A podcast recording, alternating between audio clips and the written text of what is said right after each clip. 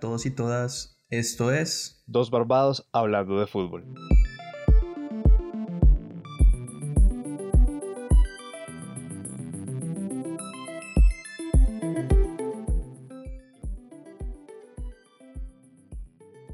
Bueno, y nos llegó la final de la Copa América y tuve que buscar un reemplazo porque Daniel se me fue a Cuba y me dejó aquí encargado de hablar de todo lo que acabó pasando en la semis y en la final. Y bueno, un Daniel con otro Daniel. Daniel me alegra mucho que me pueda acompañar aquí en Dos Barbados hablando de fútbol para analizar un poco lo que fue la final de la Copa América. Sí, no, y bueno, yo- las semifinales. Yo, yo me estuve preparando psicológicamente para este momento, estuve esperando en el banquillo, me dejé crecer la barba para cumplir la premisa del podcast Que es lo más importante, hay que tener esa barba así frondosa para poder hablar de, de poder fútbol. hablar un poco de fútbol, de esto que tanto nos gusta. Y hoy queremos empezar el capítulo de una forma distinta porque si bien, sí, lo que más vamos a hablar es la Copa América, hubo unas declaraciones de una jugadora estadounidense que sí que nos llamaron la atención. Y fue lo que dijo Megan Rapinoe sobre la final de la Copa Mundial Femenina. Y creo que tiene toda la razón, ¿no? Sí, sí, claro. O sea, me parece que, que tiene toda la razón. O sea, ella hablaba de que para ella debieron darle más importancia a la final del Mundial femenino, porque es una final mundial y, y que ella era consciente que tenía otras dos finales jugándose el mismo día, que era la final de la Copa América y la final de la Copa de Oro. Entonces que le parecía... Como, o sea, Pues, que... es- es sacado de los cabellos. Sí, Eso está ridículo porque una final de un mundial masculino se eclipsa del mundo. se detiene todo el mundo. O sea, es incre- sin lugar a duda ella tiene toda la razón. Debieron, o sea, ahí sí, otra vez es un error garrafal de la Conmebol y de la CONCACAF. Yo No, creo que también de la FIFA, ¿no? Creo y que de la, la FIFA, es la FIFA, que, obviamente. siendo la máxima responsable del fútbol a nivel mundial, ¿cómo no va a decir, oigan, solo se juega la final hoy? Jueguen la final de la Copa América o un día antes. La final de Copa América y de Copa de Oro se puede jugar el sábado tranquilísimamente. Además que no sé, o sea, pues obviamente, bueno, sí, en México, Estados Unidos y Centroamérica, pero por ejemplo acá mm, en Latinoamérica y creo que en otros lados esa Copa de Oro no la ve nadie. Sí, Eh, tiene muy poca visibilidad también. Esa Copa de Oro siempre ha sido como termina siendo entre México y Estados Unidos. Mm, y creo que es una de las razones por las cuales México, por ejemplo, no está jugando acá en la Copa América. Es porque en esa Copa no tiene como un contrincante fuerte y, y le es más fácil ganársela que ganarse una Copa América, ¿no? Mm, Sí, no, y también, también lo que ha pasado ahí es que, bueno, vimos unas sorpresas como Jamaica, Haití, pero el nivel competitivo, la selección estadounidense femenina es una máquina. Sí, bueno. Y uno ve la de hombres y es No, muy un flojo, equipo súper del montón. Entonces, o sea, figuras de la talla de Megan Rapinoe, de Alex Morgan, es una cosa de, Lo- de Lloyd. Antes de empezar a hablar de todo lo que fue la Copa América, si queremos hablar un poco de esta final que le gana Estados, Estados Unidos, a. Holanda, porque, claro, Daniel decía algo antes de que empezáramos a hablar y era, este ha sido el Mundial Femenino más mediático y qué bueno que así haya sido. Sí. Qué bueno que, que se empieza a hablar de la importancia de equilibrar. O sea, es increíble, por ejemplo, Brasil, si no estoy mal, se llevaba 8 millones de dólares por quedar campeón de la Copa América. Y Estados Unidos se llevó 5 por ganar el Mundial. No, y Son nomás, que- o sea, nomás usted póngase a ver los sueldos que puedan llegar a cobrar eh, estas jugadoras que se llevaron el mundial comparado a los sueldos de la nómina de Brasil, o nomás yo creo que la nómina de, de los hombres de Estados Unidos, de la selección masculina. Y no creo que estos equipos femeninos tengan, no, no sé, la misma calidad de sueldo no, que puedan llegar a tener. Un, no más yo creo que un- con el sueldo de Gabriel Jesús o el sueldo de com- ya tiene, pagan medios equipos, más de un equipo con- entero femenino. Sí, de acuerdo. Y lo de Estados Unidos es que es impresionante.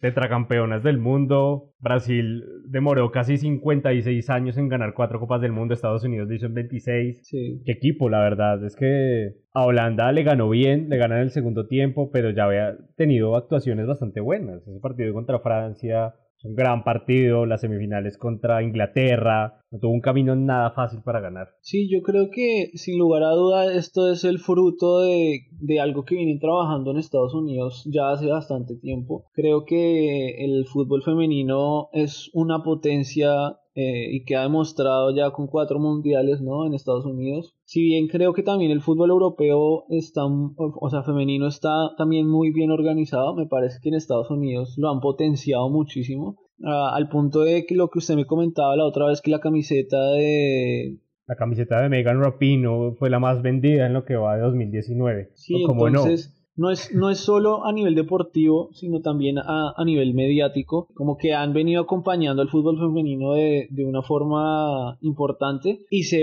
van viendo los frutos, ¿no? Yo conozco, por ejemplo, tengo varias conocidas que se han ido a, a jugar en universidades allá, porque acá, acá en Colombia no tienen ningún en general Latinoamérica no tiene ningún tipo de oportunidad de, de, no sé, de salir adelante siendo, digamos, futbolistas, porque en Colombia es muy difícil, es muy complicado, sí, casi por decir que es imposible, casi, pero ahí lo han logrado una que otra futbolista colombiana, ¿no? Y esperemos que la Federación Colombiana reaccione, por favor, Sí, pues ahora se va, se va a volver a jugar el torneo, pero es un torneo que está muy mal armado, de tres meses. Una jugadora no profesional no puede andar jugando solo tres meses.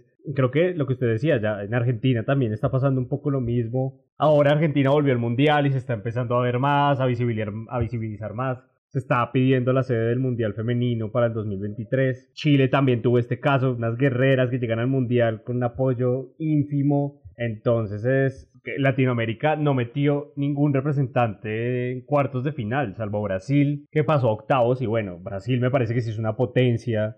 Sí, Brasil. No está al nivel masculino, pero Brasil sí saca un poco la cara por Latinoamérica. Sí, igual hemos visto siempre a esta jugadora que en toda. A Marta. a Marta, que siempre se lleva eh, el balón de oro, casi siempre se lo ha llevado ella los últimos años. Eh, a mejor jugadora del mundo. Y creo que es la goleadora histórica de los es la goleadora histórica de los mundiales. 17 goles. Pero vea que, por ejemplo, ahí lo que usted dice es, Marta, claro, Marta lo ganaba, pero ahora aparece Ada Herberg, que es la de Noruega, 23 años, dos balones de oro, campeona con el Lyon. Entonces se ve la brecha entre Europa, Estados Unidos, sí, claro. contra lo que es Latinoamérica. Pero para hablar un poco de la final, Rapino, maravillosa figura, gol de penalti, qué jugadora, la verdad, que... que qué mundial, ¿no? Qué mundial. Que sí, qué mundial, es tremendo, se consolida como una figura, no solo en la cancha, sino también por fuera. Creo que a veces eso uno no lo ve tanto en los jugadores masculinos, al menos a nivel Latinoamérica. Rapino dice las cosas como ella las siente, no va a ir a la Casa Blanca, vi un tweet que sacó que decía las personas LGBT demostramos que somos superiores, es como, sí, eso de... sí, me, hago visibilizar de una manera activa, hago activismo a mí, yo la verdad la admiro profundamente, me parece tremenda tanto por dentro como por fuera de la cancha. Y Estados Unidos creo que gana bastante bien, Holanda hizo un gran torneo, tiene jugadoras muy interesantes, ya Daniel antes lo habíamos discutido, pero qué bueno que se mostró tanto el fútbol femenino. todo puede ir a mejor, yo creo. Y creo que el Mundial de 2023 va a ser muchísimo mejor, va a tener más visibilidad, va a ser más seguido. Creo que estos años también van a ser importantes, que se siga desarrollando el fútbol femenino. Lo que hay es potencial para crecer. Sí, yo creo que a partir de, de, digamos que este crecimiento que hemos visto, ya ahora hay que empezar a trabajar sobre esto y no dejar que se pierda lo que se ha avanzado, en que Latinoamérica realmente le meta la ficha a esto, además porque uno ya se pone a, a ver cómo, no sé, en estas nuevas generaciones y y el fútbol femenino empieza a ser un poco más vistoso que lo que fue hace unos años, ¿no? O sea, yo en Twitter me acuerdo que vi muchas anécdotas de gente que estaba sorprendida de porque sus hijos veían el Mundial de Fútbol Femenino y de cómo su hijo le pedía la camiseta de una jugadora del, del Mundial Femenino antes que una camiseta como la de Messi, por ejemplo. Sí, o como también es cuando uno está jugando que dice yo soy tal, yo soy X yo soy tal, y lo habíamos hablado con Daniel justamente, que, hay que normalizar ese tipo de cosas. Estaba viendo justo ahora un tuit de la recepción de las suecas en Estocolmo, una locura,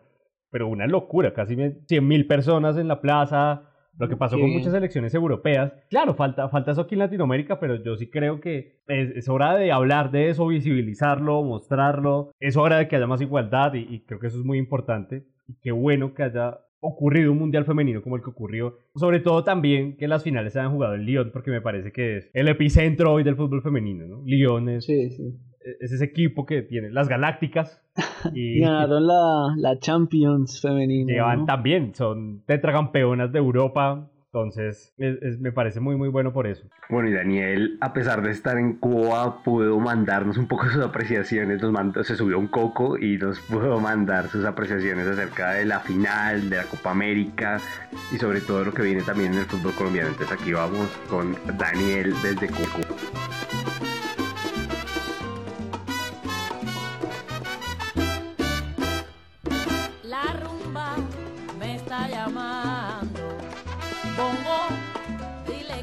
Bueno, acá un barbado desde Cuba les cuenta.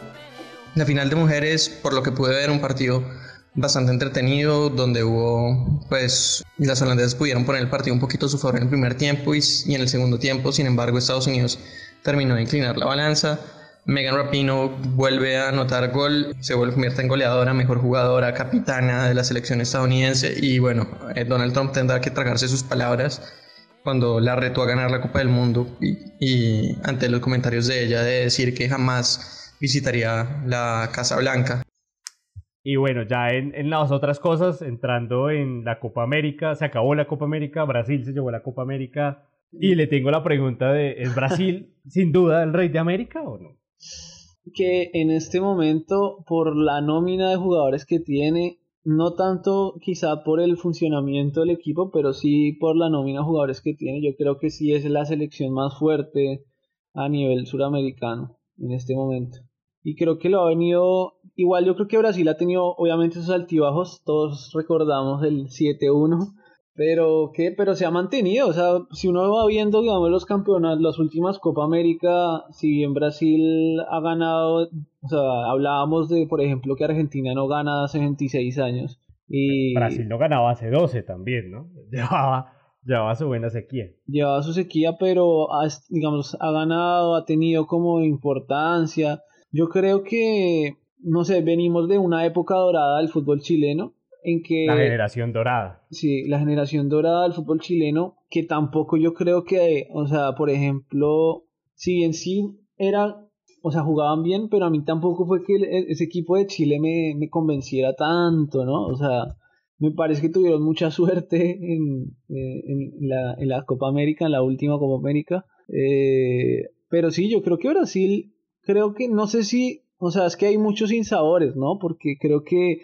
si bien obviamente Brasil llegaba como favorito, ¿no? Por ser local, porque venía de una eliminatoria muy buena, tenía una seguidilla de partidos eh, invicto también muy grande. Creo que, y, y, también comparándolo con las otras elecciones que venían como medio flojas, o sea, Chile venía sin jugar el Mundial, Argentina venía en crisis eh, con la con su, con su sí cambiando de técnico cada dos por tres. Colombia estaba también recién cambiando de técnico. Creo que a priori todos esperábamos que Uruguay de pronto le pudiera competir un poquito más no yo creo que o sea la final que todos esperábamos como se venía dando los sorteos y todo iba era la de Brasil Uruguay no pero pero bueno se dio como se dio y llegó fue Perú Igual me parece que Perú también hizo una Copa América buena, o sea, creo que se supo muy buena y dignísima además. Creo que se supo recuperar muy bien de, de, esa goleada porque no es fácil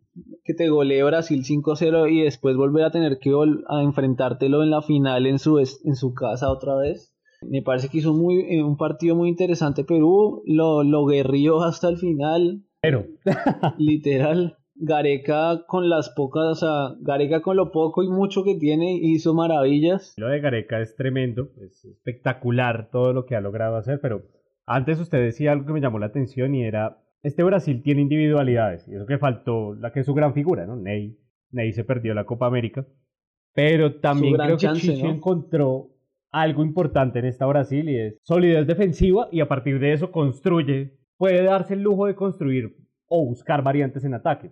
Me acuerdo que cuando estaba Paulinho y Renato Augusto, eran jugadores súper llegadores, ¿no? Volantes de gol, el Paulinho del Barça, Renato Augusto igual en China, pero volante muy llegador. Y esta Brasil, Artur es un jugón, Artur me parece un jugadorazo, sí, pero no es un volante llegador, se es más un volante de toque. El partidazo de la Copa América en la final, ¿no? Jugó sí, y Artur es un volante de mucho toque, de distribución de juego, pero no es Paulinho, ni es Renato Augusto. Coutinho me parece que lleva su peor año. De verdad, no se siente como en ningún lado. Me parece que ha jugado más, más o menos bien algunos partidos con Brasil, pero las Sí, rondas no, finales no, es muy, no apareció. Es muy que es muy pues, inestable, ¿no? O sea, como que está, tiene buenos partidos, después malos. O sea, como que no se encuentra él todavía en su lugar en la selección, ni siquiera tampoco en el Barcelona. Pero la clave de, de esta Brasil campeona creo que fueron los extremos. Sobre todo cuando cambia Chichi a Richarlison y David Neres por Everton Ceboliña, que creo que fue la gran, La revelación, revelación, de, sí. de la Copa. Justo antes de empezar a grabar, Daniel me decía que había sonado para el Milan y ahora, ¿quién no lo quiere? no ¿Quién no está detrás de ella? 18 millones de euros. Se puso su valor de mercado. Y No, que- sí. creo que fue la gran revelación y sobre todo también ver a Gabriel Jesús en la semifinal y en la final jugando muy bien. A mí me parecía que a Gabriel Jesús le faltaba ese paso final con Brasil y contra Argentina y contra Perú es la figura total. Me pareció que jugó muy Sí, bien. Se, se puso, el, como dicen, el equipo al hombro y, y jugó muy bien Gabriel Jesús. Creo que venía un poco, yo creo que empezó la Copa América como un poco nervioso, pero se fue encontrando con los partidos. Y también, No, y el gol también da confianza, ¿no? Que claro, es, hace este gol contra Argentina y creo que lo ayuda ah, en estos partidos. Yo creo que Brasil también, dentro de, no sé, la, lo que puede llamarse mala suerte que se lesione Neymar, también me parece que fue, en medio de todo, fue una ventaja, ¿no? Porque aparecieron, le dieron, eso le dio la oportunidad a nuevos jugadores que quizás si hubiera estado Neymar, creo que ni siquiera habrían jugado un partido completo Completamente. como es el caso de Everton. Mm, Everton creo que la, la rompió totalmente, o sea, tiene una muy explosivo, tiene mucha gambeta. Creo que este man va a salir de... Está en gremio, ¿no? Juega en gremio, me parece. Sí, está en el gremio. Eh, no creo que dure mucho más en gremio y yo creo que va a pegar el salto a Europa dentro de poco. Yo creo que puede ser como la el fichaje de, de este... El fichaje del verano ahora. Sí, Es verdad, pero ahí lo que me parece importante de esta Brasil es que a Brasil le hacen un gol, ¿no? Y ahí, ahí nos vamos a que Brasil tiene el mejor arquero para mí de América. A mí Brasil tiene Los- dos de los tres mejores Sí, arqueros de. América. Tiene Con Ederson señores y arqueros. Alisson. No solo uno, sino tiene también eh, dos de los mejores arqueros de, de la actualidad, ¿no? Eh, Recuerdo que, sí, no, hablando en Twitter, decíamos que Alisson para mí es un arquero que Brasil nunca tuvo. Porque claro, Brasil tenía muy buenos arqueros. Tuvo a Vida, Tafarel. Julio Pero es que para mí Alisson es- está en el top 3 hoy. es una cosa, y yo sé que Vida tuvo esos grandes años en, en el Milan, tenía una buena defensa con, con Lucio, con Juan, eh, con Sí. Gilberto Silva, pero para mí este Brasil, si algo tiene es la solidez defensiva, es que es Marquinhos y Thiago Silva juegan una Copa América brutal. no, Marquinhos juega, creo que su mejor torneo. Y- Dani Alves, ¿qué, ¿qué dice magistral. uno de Dani Alves? sea, ya- 36 años, 40 títulos, el jugador que más títulos ganó. Una locura. no una locura. hay, ya no hay calificativos para hablar de Dani Alves en esta Copa América. Creo que, o sea, no sé, yo creo que ninguno esperaba que este man fuera a jugarse la Copa América que se jugó, ¿no? Creo que porque además era un- uno de los pocos que sobrevivió a, a la- al recambio de Brasil, ¿no? Creo que fue el único que estaba de, de la última Copa América. No, Ah, y creo que Dani Alves tampoco había tenido nunca su gran torneo con Brasil, ¿no? Estuvo eclipsado por Maicon muchos años. que Hasta me acuerdo que Dani Alves llegó a jugar en el lateral izquierdo algunos partidos. Y claro, se ha mantenido. Y creo que este Dani Alves ha evolucionado al Dani Alves del Barcelona, ¿no? Dani Alves del Barcelona era un puñal por banda derecha. Además teniendo al socio como sí. Messi y como Iniesta. Pero este Dani Alves es que acaba jugando de 10, entrando ese gol que le hace a, a Perú en el 5-0 es impresionante. No, y todo, la, o sea, la inteligencia con la que jugaba, la rapidez, y además que corría todo el partido, uno lo veía corriendo hasta el último minuto, corriendo, y, y con la que tiene, y tras de todo lo que le ha pasado a este man, corría como si nada, o sea, la verdad que se jugó la Copa América de, de su vida, y bueno, también por eso quedó como el mejor jugador, ¿no? De la Copa. Sí, en la final creo que jugadores claves fueron Everton y Gabriel Jesús, como ya lo decíamos. Parece que fueron los que desequilibraron esa final ante un Perú que, claro, se recuperó mentalmente de la goleada, pero que igual no sentí que pudiera llegar a competirle realmente a Brasil. Es que era muy difícil, o sea, o sea, era muy difícil que Perú lograra hacer la hazaña, ¿no? Porque Brasil es muy fuerte defensivamente y los jugadores que tiene arriba también son letales y... Eh... le dejas un espacio y te clavan, fue lo que pasa en el segundo gol. Un error ahí donde el partido vaya 1-1 al segundo tiempo, creo que la cosa hubiera podido ser un poco distinta, pero por ejemplo, Paolo no se vio en todo el partido. Cuando Paolo había sido a, a los a Maripani, a Gary Medel, los complica muchísimo en la semifinal. Marquinhos lo tuvo controlado entre Marquinhos y Carlos Enrique Casemiro, que Independientemente de lo que yo crea que es a veces Casemiro, que volante 5, ¿no? O sea, es un jugador que te saca del partido, es una cosa impresionante, sobre todo porque tiene, por así decirlo, este don de la falta táctica que no tarjetean. Entonces te tumba, te toca, no te deja y no lo tarjetean.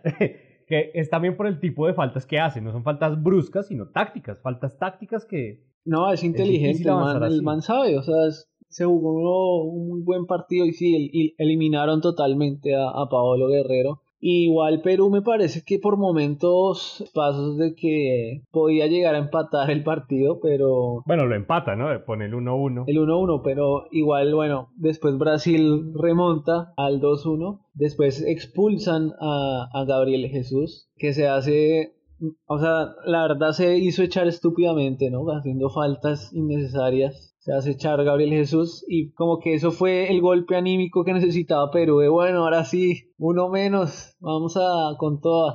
Y los primeros... Y ya después llega los primeros... un penalti dudoso, realmente, creo que... Qué lástima que uno tenga que hablar del bar, creo que lo vamos a dejar para el final un poco del podcast, todo lo que pasó con el bar en la Copa América, pero sí, sin duda fue, fue determinante en esta semis y en la final. Vale, vale destacar muchísimo lo que usted ya decía de Ricardo Gareca, creo que el Tigre para mí he hecho historia con Perú. Deberían hacerle una estatua allá en el, en el estadio este nacional de Lima, porque es que después de 36 años el Mundial, después de 44 volver a la final de una Copa América, y no nos digamos mentiras que para mí hay cinco selecciones que tienen mejores jugadores uno por uno que Perú. Sí, no, Perú quizá tiene fuerte un, no sé, como un medio campo y arriba Paolo. O sea, está Paolo Cueva, eh, Advíncula. También son, Renato Tapia. Son contados, por ejemplo.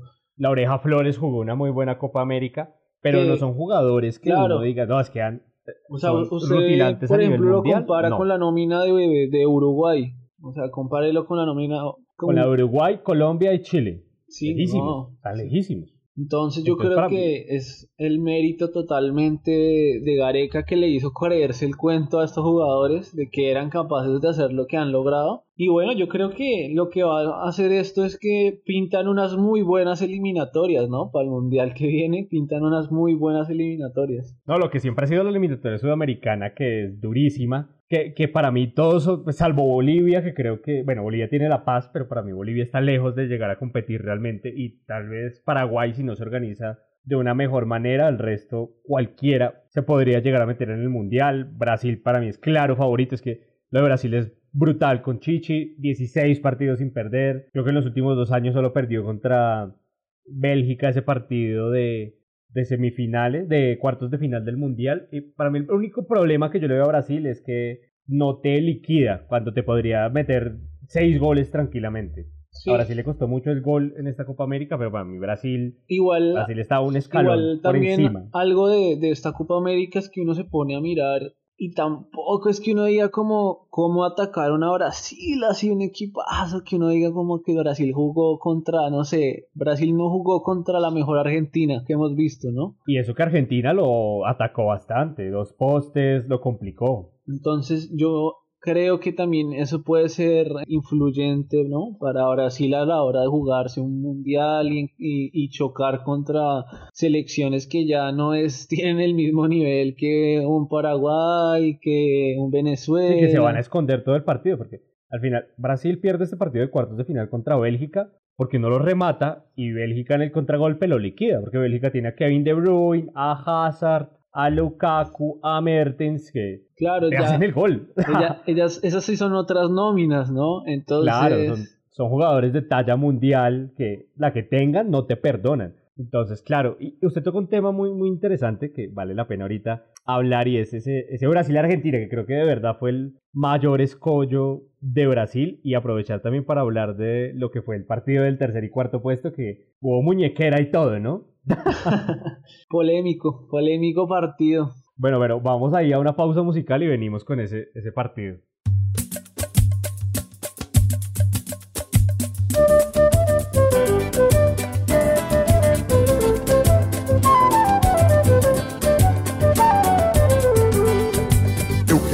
Presentear a minha linda donzela.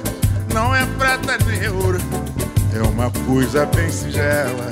Vou comprar uma faixa amarela bordada com o nome dela e vou mandar pendurar na entrada da favela. Vou comprar uma faixa amarela bordada com Daniel, y es que tercer y cuarto puesto fue un partido parecía una final, ¿no? Picante. O sea, cuando ambos habían dicho de entrada no, no nos importa ese partido, tercer y cuarto puesto, que, que va a ser importante, pues casi se van a las piñas. Pues yo creo que es que más que el, tercer puesto, ¿no? La lucha por el tercer puesto era una lucha personal que tenían estas dos elecciones después de dos finales seguidas que Chile le ganó a Argentina. ¿Qué se decía en Argentina? ¿Qué se, Daniel, que vive en Buenos Aires, ¿qué se decía ya en, en Buenos Aires antes del partido? No, la gente, o sea, primero no podían creer, o sea, fue como que la gente le celebró esa, esa derrota a Chile contra Perú tan contundente, ¿no? Que nadie se esperaba esa derrota tan contundente de, Chile. Y después fue como, uy, bueno, o sea, otra vez contra Chile.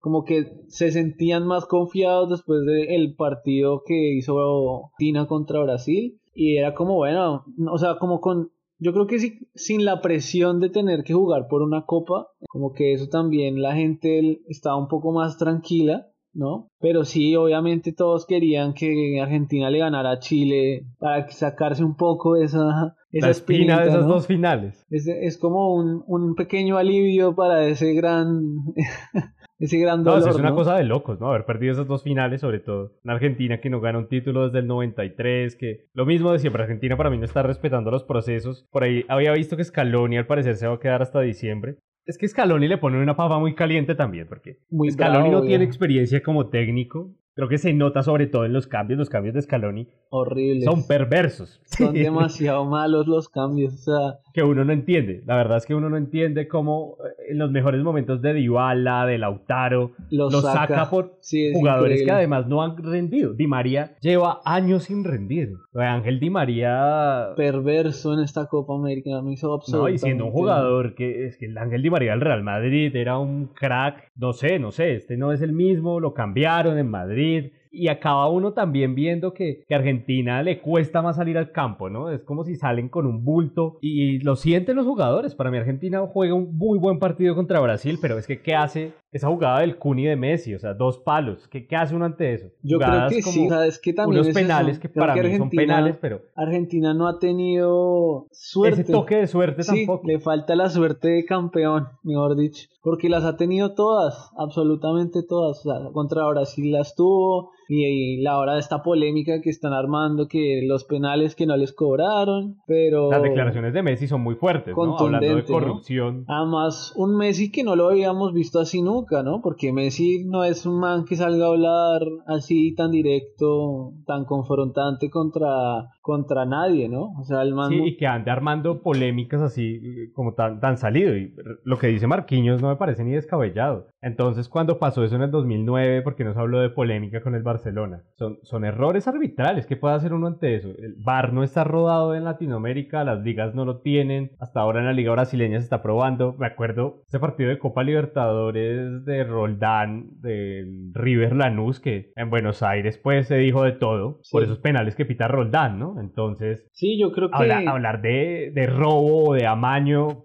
No, y de corrupción, o sea, fue bastante fuerte, yo creo. Igual, creo que también hace parte como de esa impotencia que siente Messi, pero creo que a este Messi salió mejor librado de esta Copa América que de las anteriores competiciones. Creo que ahora la gente como que lo banca muchísimo más. O sea, como que ver este Messi que sí canta el himno, este Messi que sale a hablar, que se le nota. Que asume su posición de capitán. Claro, que se le ve más líder, como más maduro quizás, o sea, como que la edad eh, ya se, se, le nota al menos en este tipo de cosas que, que las maneja mucho mejor, además porque Messi también, por ejemplo, con de la expulsión no salió, por ejemplo, hablar mal de este man, del chileno. O sea, de Gary Medel, sí. Claro, él, él, no salió tampoco a vender al otro man, sino dijo como no, sí, o sea, era una agresión que daba para que a los dos nos pusieran amarilla, pero ya son cosas que se dan en el fútbol. El man estaba manejando, me parece que maneja las cosas muy bien, creo que está haciendo un Messi muy, muy inteligente y lo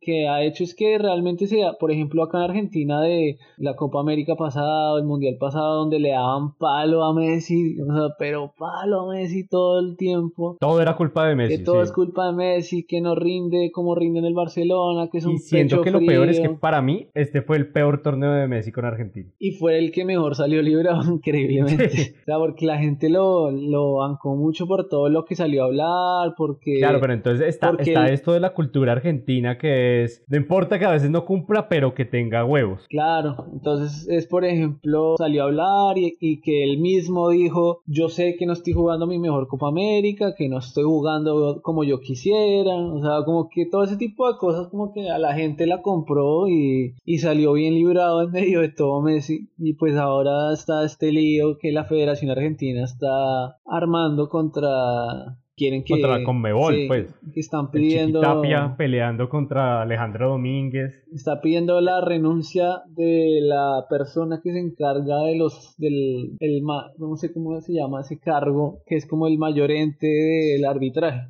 como el que se encarga de los árbitros están pidiendo que renuncie Bueno, pero eh, eh, eso es un tema que yo creo que es de niveles. Yo creo que es hora de que el arbitraje mejore en Latinoamérica. claramente Y, y al final fue lo que se llevó todo lo del tercer y cuarto puesto. En un partido que creo que fue mejor en el primer tiempo que en el segundo. Argentina juega un muy buen primer tiempo. Porque si algo, encontró Argentina en esta Copa América es que jugar con dos puntas y Messi atrás. A partir de eso tiene que armar el equipo. Jugó muy bien Dybala. Y Pareció que tuvo un buen partido. y lo importante también me parece a mí que le dieron minutos a varios que no nunca le habían dado minutos y esa Copa América Y que son importantes para esta renovación que necesita Argentina. Claro, además Porque- que acá la gente, desde antes de que empezara la Copa América, mm, o sea, no daban un peso por Argentina, pero un peso. Ah, Esta era la Copa América, por, yo creo que también en parte por eso está Scaloni y no otro técnico. Era la Copa eh, América de la renovación, era el espacio para encontrar la manera de cómo jugar ahora con la nueva generación que viene. Y les fue bien de no dar un peso al tercer puesto, pues bueno, me parece No, que creo que bien. Argentina fue de menos a más y fue el equipo que más demostró eso. Empieza Sí, un sí. partido bastante malo contra Colombia y después poco a poco empieza a jugar mejor hasta que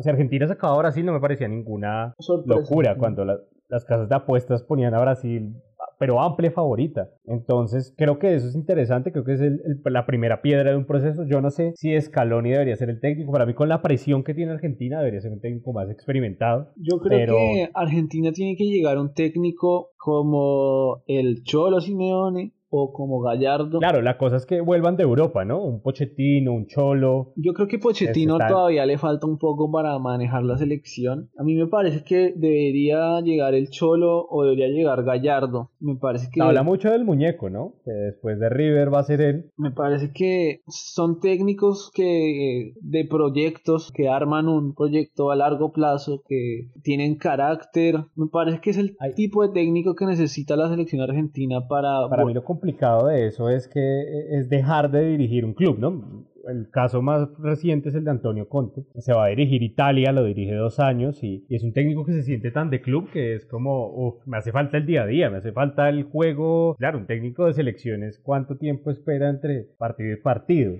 Yo Pero- creo que de pronto Argentina pero- debería apostar por un técnico ex- extranjero. Creo que le vendría bastante bien. Claro, pero como Brasil nunca lo han hecho, nunca ha dirigido a alguien que no es argentino y creo que la prensa se lo comería. Pero Difícil, güey. Es que es complicado. Claro, claro. No, se lo come la prensa sobre todo porque viendo uno la prensa argentina es, no, es que ser el técnico de la selección es un honor. El que lo, el que le digan tiene que aceptar. Y es Claro. como el Cholo lleva siete años en Madrid armando un equipo, o sea, el Cholo, el Atlético de Madrid acaba de hacer un fichaje de 120 millones de euros. Entonces yo no creo que Simeone de un día para otro diga, no, sí, vo- voy a dejar el Atlético por, por Argentina. Pochettino acaba de también hacer un fichaje de 70 millones de euros. Está en un momento muy exitoso de su carrera. Es, es bastante complicado. Yo lo único que creo es que la única posibilidad que alguno de estos técnicos llegue llegar es que, por ejemplo, no tenga una buena temporada con su club o que estén ya cansados y quieran un cambio, porque son técnicos que ya llevan un buen tiempo con sus equipos, entonces, no sé. Además, también le tiro el dato quién va a coger la era post-Messi. Es que eso no es tan fácil, ¿no? Sí, claro. Porque es que también es eso. Es quién va. Dicen que por ahí suena es el, lo, el que más ha sonado últimamente es eh, Gallardo, ¿no? Pero. Que, que, es el que eh, puede que agarre esa época post-Messi, ¿no? Pero pues esperemos. sobre todo que Gallardo está más metido en el entorno argentino. Gallardo lleva su quinto año en River. Creo que sería, sería un DT interesante si acaba por aceptar. Igual, y bueno, el otro equipo que estuvo ¿Cuánto tiempo le puede quedar a Messi, por ejemplo? Fue Chile, que creo que para mí Reinaldo hizo una muy buena Copa América. Reinaldo venía súper criticado. Lo estaban acabando realmente. A mí Reinaldo me parece un buen técnico. Yo creo que es de los mejores técnicos que tiene Colombia en este momento. Sí, posiblemente. Lástima que en la selección no, no tuvo su, su momento y su oportunidad le tocó un momento muy difícil, pero agarró un Chile que está en plena transición, es que no es tan fácil, ¿no? Se están yendo las figuras de la generación dorada, Alexis, Vidal, Aranguis, Eduardo Vargas, ya Bravo salió, Gary Medel, y ahorita uno ve la renovación, Pulgar y Maripán, de resto poquito más, entonces no era tan fácil, creo que jugó un gran partido contra Colombia, y contra Chile, contra Perú sí se vio muy superado. Uf, pero increíble. Ahí es donde tiene que trabajar Perú realmente. Le, Perú le pasó por encima. No, Perú además, porque uno había visto el fútbol de Perú y yo pensé que iba a plantear un partido más defensivo. Perú lo trituró, le tocó el balón lo que quiso y Chile no lo encontraba. No, ese, fue el peor partido de ese último gol de, de, Perú, que la tocó como todo el equipo. Todo y Renato Tapia le mete el pase filtrado a... Sí, a, a Paolo. A Paolo. Y Paolo gambete a Arias. No, golazo. Además porque la tocan, eh, el, yo me acuerdo de estar viendo y, y le escuchar a todo el mundo en el estadio el ¡Ole! Yo creo que eso debe ser uno como futbolista que no poder, no poder tocar el balón y que, no sé, 20 mil personas le estén gritando a uno. El ole, el ole, no, muy bravo. Muy duro, muy duro. Realmente bravo. Creo que lo más difícil para mí que tiene Reinaldo Rueda es la renovación de esta selección. Sí. Porque se van, yo creo que esta, esta selección tal cual está aguanta este proceso mundialista, puede jugarlo. Quién sabe Alexis cómo llegue en tres años. Yo no creo que Alexis siga en el Manchester, a qué club va a llegar. Sí, tampoco creo que siga mucho tiempo. Cómo envejecen los jugadores, si va a volver Claudio Bravo a la selección. Eso va a ser lo más importante y atajar la prensa chilena porque como le dan palo. Es como la peruana, ¿no? Que a Careca también lo habían destruido y bueno, Gareca es uno de los mejores técnicos de América, tanto que escuché ahora que estábamos hablando del DT de Argentina, que ¿por qué no Gareca?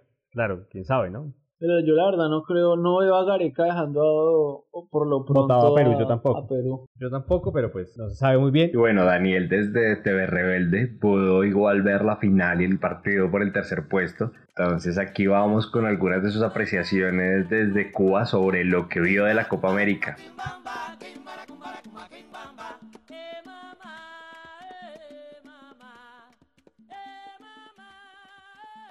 La final de la Copa América, después de unas semifinales bastante emocionantes, bastante interesantes, con la sorpresa de Perú-Chile con ese 3-0.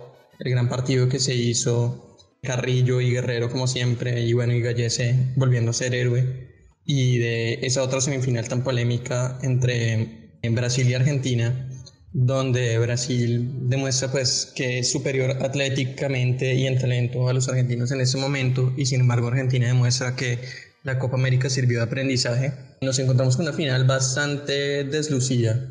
Una final que, bueno, que primero estuvo un poco opacada por el partido de ayer entre Chile y Argentina, en donde sobre todo la polémica de la roja de Messi y la roja para Gary Medel y bueno, el, el penalti y otros, otro tipo de situaciones dejaron pues lo que hemos comentado a través de nuestro podcast y es un, un arbitraje suramericano que no está acostumbrado al VAR, que no ha hecho buen uso de él, que en los momentos en los que él lo ha requerido no ha sido lo suficientemente seguro para, para evitar las dudas y las suspicacias. Y pues finalmente hay unos comentarios pues, de Messi que yo creo que provienen de una faceta más maradoniana del Messi, tal vez menos lúcido en el fútbol que hemos visto en una copa, que finalmente pues yo creo que es el triunfo de la tribuna por encima del, del buen rendimiento deportivo que, que suele tener Lionel. Y bueno, volviendo a la final, pues Perú hace el partido que tiene que hacer, Brasil definitivamente el talento individual le sobra. La Copa América que hizo Dani Alves para mí el mejor jugador de esta Copa América a sus 36 años. Es un jugador increíble. Después Gabriel Jesús tuvo una excelente semifinal y una final espléndida. Tristemente sale expulsado después de dos amarillas bastante dudosas y ahí es donde el VAR debería estar para poder solucionar este tipo de injusticias en el fútbol. Y de talento individual de, de Everton, una promesa futuro, el jugador revelación. Y bueno, y Coutinho que también hizo una buena copa.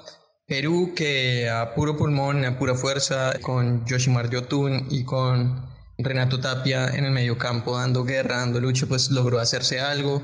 Las bandas tal vez un poco más deslucidas del usual, enfrentando a dos laterales espléndidos como son Alexandro y, y Dani Alves y Pablo Guerrero, pues que realmente no la tuvo nada fácil con los dos centrales de, Brasil. Lo dijimos desde un comienzo, la defensa de Brasil es muy sólida y sin embargo las individualidades de su ataque le permitieron consolidarse como el mejor equipo de la Copa América. Solamente tuvo un gol en contra y fue de penalti este, en ese último partido y con un ataque formidable. Bueno, lo de Perú muy digno. Gareca planteó un partido contrastante con el que hicieron en primera ronda y bueno, un buen resultado tanto para Perú como para Brasil, pero yo creo que no se esperaban jugar una final de esta índole. Brasil logra el campeonato y creo que la Copa América cierra tal vez de una manera un poco anticlimática ante todo lo que ha sucedido en ella. Había vivido muy buen espectáculo de equipos, lo que hizo Colombia, lo que hizo Chile, lo que hizo Uruguay. Fue bastante, bastante lindo futbolísticamente hablando. Y lo de Perú tal vez un poco menos lúcido eh, a nivel de talento y táctica, a nivel de talento y técnicas se vio sustituido por un buen planteamiento táctico y bueno, el resultado es que han llegado a las finales y, y se está convirtiendo en un equipo más regular del que era en los últimos años y está volviendo a tener una época dorada tal como la que tuvo en los años 70. Y bueno, para hablar un poco de las otras selecciones de la Copa América, no sé usted si se queda con alguna decepción, se dice, uy, esperaba más de este, del otro, alguna sorpresa que no hayan estado entre estos cuatro equipos. A mí, la verdad, me dejó, por ejemplo, contento la Copa América la selección Colombia. Obviamente me hubiera gustado que llegara mucho más lejos, porque obviamente somos colombianos, queríamos, obviamente queremos que gane, pero uno se pone como a pensar con cabeza fría la, la cosa, ¿no? Y de una selección Colombia que a, duras penas ha ganado una Copa América contra selecciones como, no sé, Uruguay, que ha ganado como 15, Argentina 14, eh, que tienen mucha historia, me parece que Colombia está dando o no sé, pasos importantes, ¿no? Para consolidarse como una selección fuerte acá en, en, Latinoamérica. Me parece que este técnico, Carlos Queiroz, Queiroz con el profe Océano, profe Océano da Silva. Llegué, me pareció muy interesante lo que lo que propusieron. Me parece que tenemos un, un, buen equipo para la Copa América del otro año. ¿Qué decepción me, me trajo la Copa América? Yo creo que, a ver, no sé, yo la verdad lo que hablábamos, yo creo que Uruguay me hubiera gustado verlo en la final, esa final Brasil-Uruguay en el Maracaná hubiera sido algo. Sí, aunque ese partido de Uruguay-Perú, es que ¿qué dice uno, no? Tres goles anulados fue sí. también ese pequeño toque de suerte. Para mí, Comparto mucho de lo que dice con Colombia, creo que además Queiroz le da un estilo un poco más europeo a jugadores que casi la mayoría juegan en el fútbol europeo. Entonces he visto mucha gente diciendo Colombia tiene que llegar a la final, Colombia tiene que pelear y es lo que usted dice, hemos ganado solo una Copa América, hay que dejar ese triunfalismo un poquito de lado. También me gustó, me llamó mucho la atención el proceso que está haciendo Venezuela, creo que le hace falta dar ese pasito, ese pasito más, pero para mí tienen todo para pelear el cupo al Mundial. A mí me parece y la decepción sí, sí, para mí es que es Ecuador. Ah, es bueno, ridículo, sí. es ridículo que vuelvan a el Bolillo Gómez, este equipo no acaba jugando a nada, viene una generación muy buena que quedó tercera en el Mundial Sub-20 y yo no creo que el Bolillo sea el técnico adecuado que para esta la selección Sí, lo de Ecuador sí es verdad, también poco y nada, ¿no?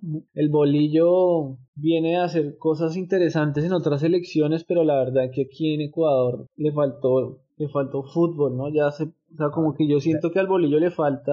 Para mí, el bolillo le falta entrar a este siglo. Sí, yo creo que se el quedó. bolillo se quedó en su fútbol defensivo, Raster, el 4-1-4-1, el 4-4-2, cuando son esquemas que hoy el fútbol necesita más dinamismo, jugar más con los extremos, tiene jugadores interesantes. Sí, hoy, Eh, hoy el fútbol es mucho de los jugadores polivalentes, ¿no? O sea, de, de estar eh, Romario Ibarra me parece un, cambiando. un jugador muy interesante, Ángel Mena, los que vienen en la sub-20, que- creo que ahí es, es necesario que Ecuador se repiense eso porque si no va a quedar eliminado del Mundial. Es que lo que usted decía, la eliminatoria va a estar durísima. Y bueno, aquí sacamos un equipo de lo que nos imaginamos nosotros, nuestro mejor once.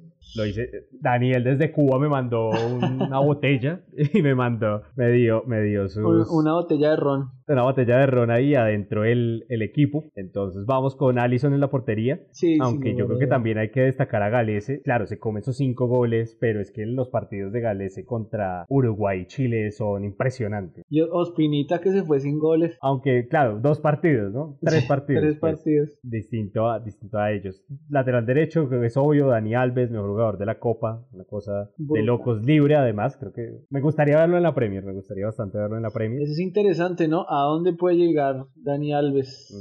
En la saga central, Jiménez, creo que fundamental en este Uruguay, me parece un jugador que a veces alto de calidad, que a veces hacía falta y, y hoy es el bastión de la defensa uruguaya, para mí por encima de un jugador que me encanta como Godín. Godín. Sí, sí, es verdad.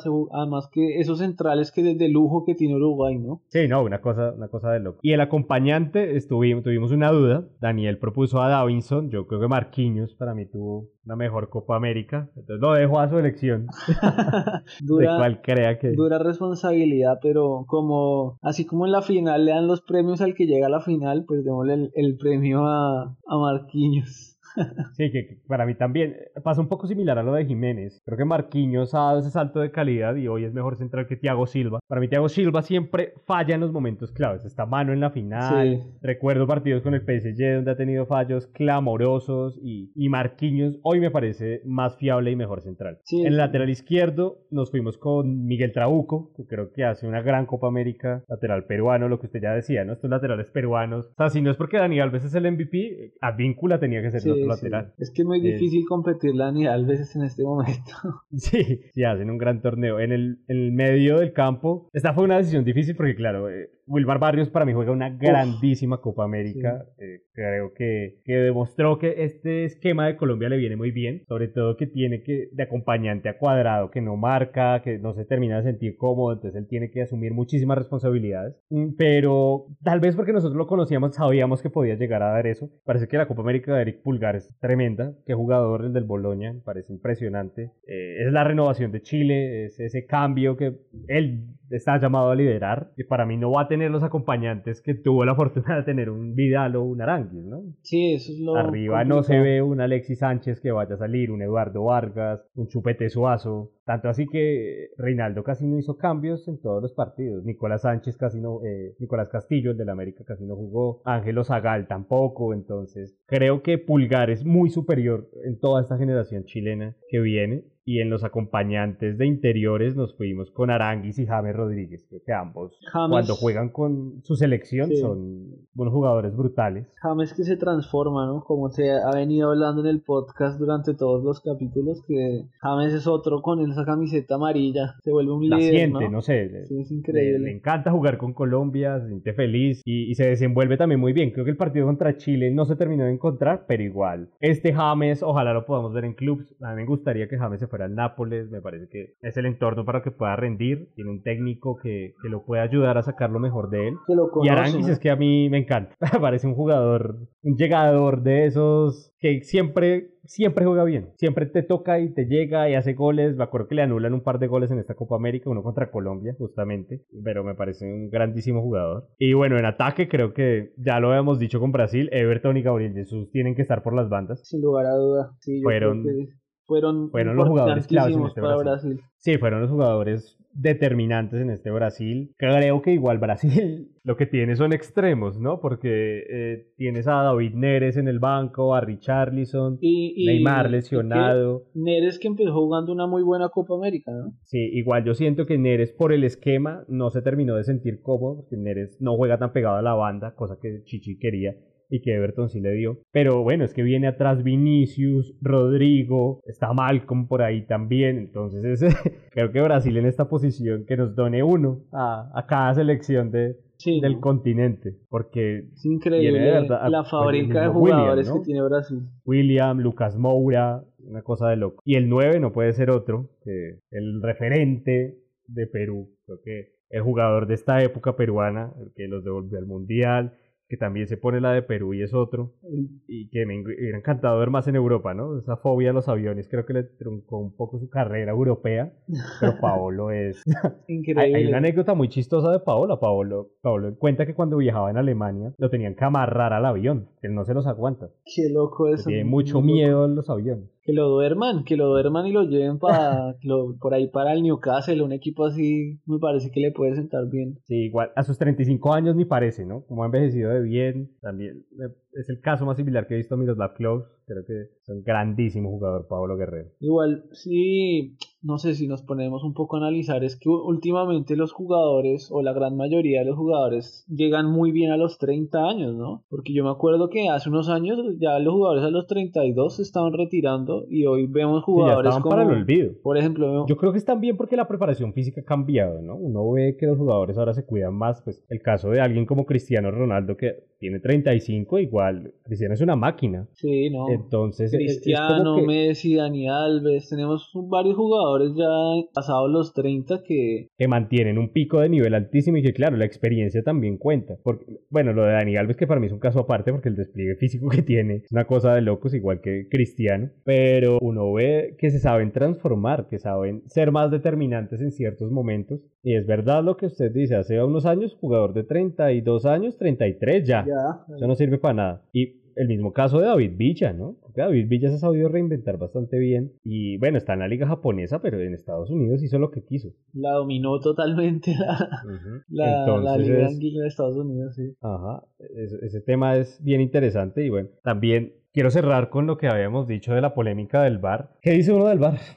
A mí me parece que el bar está bien. El gran problema para mí, creo que medio lo mencionamos antes, es la inexperiencia que tenemos en Latinoamérica en el uso del bar, porque en Europa ya lo vienen usando hace un, un, tiempito en las ligas, lo están usando en todas las fechas, los árbitros ya se han venido acostumbrando, pero aquí los árbitros no tienen todo, tanto en infraestructura como, no sé, todos los árbitros no tienen la misma experiencia en el uso de, de manejar este bar y me parece que se notó bastante en esta Copa América, si bien yo creo creo que también la gran mayoría de los goles que no que invalidaron o de las jugadas, la gran mayoría estuvo bien, salvo algunas que sí dejan como ese sin sabor de boca como la de Uruguay, como las de Argentina. Entonces, claro, es que yo lo que creo es que es más el bajo nivel arbitral que realmente, pues el VAR es una herramienta. Ese es el problema de andar uno demonizando los nuevos conceptos. Sí. Pensa lo que el árbitro decida y la decisión que el árbitro tome. Por ejemplo, en las jugadas de Argentina, no entiendo cómo no revisan el VAR. Independientemente de la decisión que tome el árbitro, lo son jugadas de posible penalti, ¿sí? Son jugadas que el árbitro tiene que revisar. Esta jugada de Dani Alves con el Cunagüero, el árbitro tiene que verla. Es que es, es una cosa que si la tecnología está ahí es para utilizarla, pero claro, si usted no tiene ese instinto de repetición de, ah, jugada polémica, usa el bar, porque en la liga no lo tiene, pues tampoco lo va a tener que exigir en una competición. Es que es lo mismo que le pasa a Roldán en este partido en el 2017. Recuerdo hace poco que a Roldán se lo querían comer vivo porque en un partido de la liga colombiana, creo que era un Huila Santa Fe, Roldán pide el bar. Son estos cambios de chip que es necesario que, que las ligas empiecen a tener el bar. Me acuerdo que en Colombia se dijo que no se iba a usar porque no todos los estadios lo podían tener.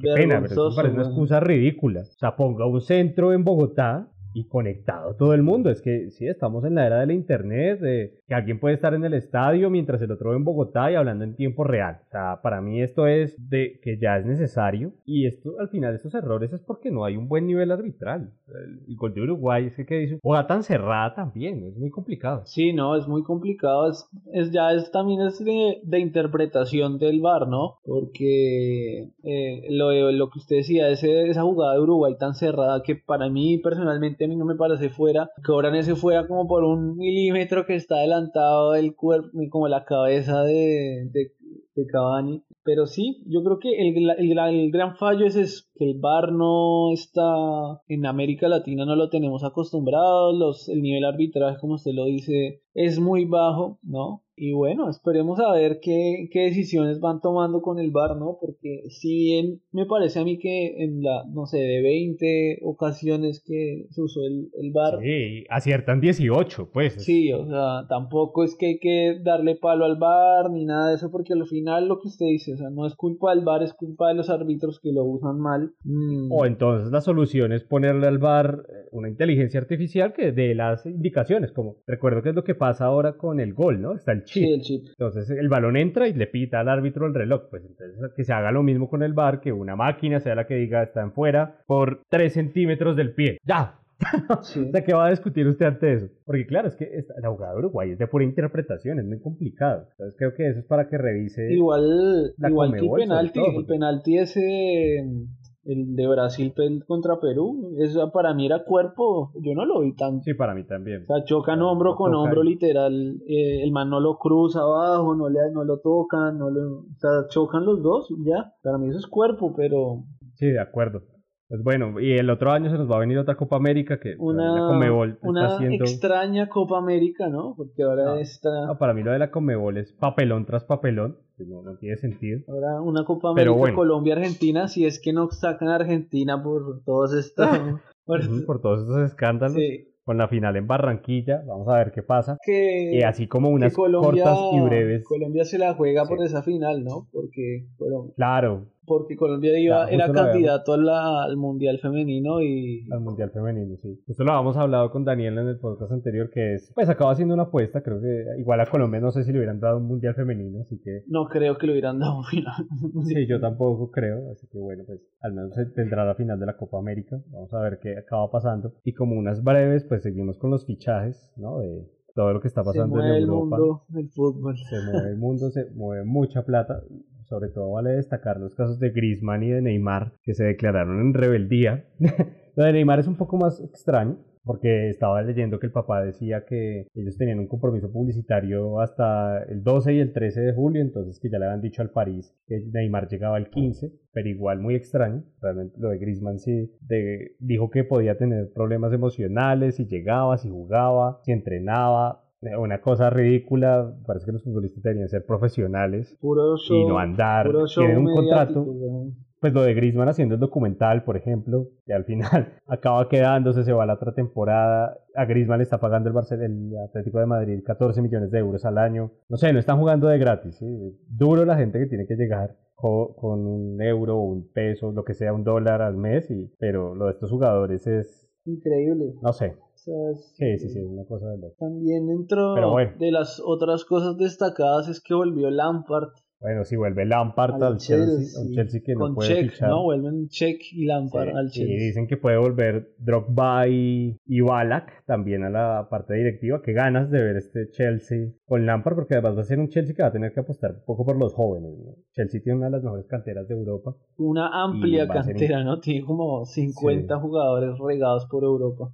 Y va a ser interesante ver las oportunidades que le dé Lampard, que claro, un hombre de la casa creo que va a acabar apostando. Solo por empezar con Callum Hudson Odoi, que me parece un jugadorazo. Y, y, también pues con la sanción que tiene el Chelsea y con que se fue Hazard. Entonces va a ser bien interesante cómo Lampard va a poder como armar un equipo y, consolidar. Ojalá Abramovich lo deje de hacer un proyecto porque ese ha sido casi siempre uno de los principales problemas en el Chelsea, ¿no? Que es difícil tener un proyecto, pero pues con un nombre como Lampard. Pues, Igual me parece que esa era, era una de las condiciones de que pidió él para... Sí. él, firmó por tres años y lo que dijo fue que lo dejaran trabajar, que me parece que es súper importante pues para, para todo lo que va a ser este proceso. Sí. Y pues bueno, este, este fue nuestro episodio hablando un poco de la Copa América, de lo que pasó, de lo que se viene. Vamos a seguir hablando un poco de fútbol, porque ustedes saben que esto no para, esto no se detiene. Y que nos pueden escuchar en Spotify, en Anchor, en Google Podcast, en Radio FM.